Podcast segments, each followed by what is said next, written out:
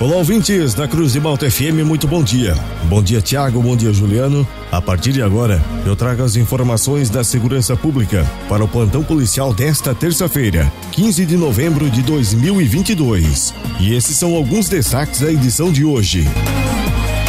Polícia Militar cumpre dois mandados de prisão no dia de ontem em Criciúma. Ação do Ministério Público Catarinense leva à condenação quatro grandes chefes do tráfico de drogas em Jaguaruna. Dupla é presa com cocaína em Tubarão. Estas e outras informações da segurança pública você confere agora no Plantão Policial. Dois homens, um de 25 e o outro de 38 anos de idade, foram presos por tráfico de drogas no bairro São Martinho, em Tubarão. A dupla estava com 38 gramas de cocaína. Os PMs estavam realizando rondas pela localidade quando abordaram os dois indivíduos. Os policiais constataram que um dos homens comercializava drogas e o outro atuava como olheiro. Os dois meliantes foram conduzidos para a delegacia de polícia civil uma verdadeira empresa do crime. Assim foi denominada a atividade praticada por um grupo criminoso que atuava anos no tráfico de drogas na cidade de Jaguaruna. Nesse cenário, o Ministério Público de Santa Catarina obteve a confirmação pelo Tribunal de Justiça da condenação dos quatro responsáveis pelas atividades ilegais no sul do estado. A Polícia Militar de Criciúma realizou duas prisões de pessoas com mandados de prisão em aberto no dia de ontem.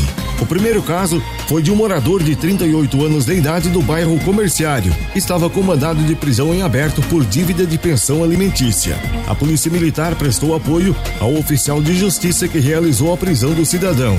O homem alegou que não sabia do mandado. Ele foi encaminhado ao presídio Santa Augusta em Criciúma.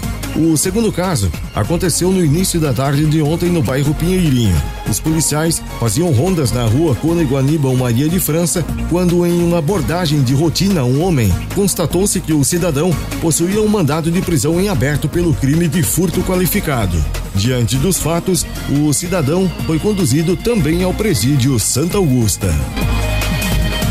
A Polícia Militar Rodoviária realizou uma operação de trânsito na rodovia A101F em Laguna. Ao todo, 44 veículos foram abordados, sendo que nove condutores recusaram o teste do bafômetro e um motorista realizou o teste e o resultado foi positivo para embriaguez. Os motoristas que recusaram o teste do bafômetro tiveram a habilitação recolhida, assim como o condutor que realizou o teste e apontou a embriaguez. Todos foram autuados nos termos do artigo 165A do Código de Trânsito Brasileiro, cuja previsão é a suspensão do direito de dirigir por 12 meses, recolhimento da CNH e multa no valor de R$ 2.934,70. Um supermercado localizado na Avenida Santos Dumont, no bairro São Luís, em Criciúma, foi atingido por um incêndio na madrugada de ontem. As chamas atingiram uma sala de 15 metros quadrados, local este que era utilizado para o financeiro do estabelecimento. As chamas destruíram documentos, equipamentos eletrônicos, o forro e produtos que estavam no local. O incêndio foi extinto por profissionais da segurança e o gerente do supermercado. Os bombeiros utilizaram 50 litros de água para o resfriamento. Ninguém ficou ferido na ocorrência e o supermercado foi isolado para a perícia.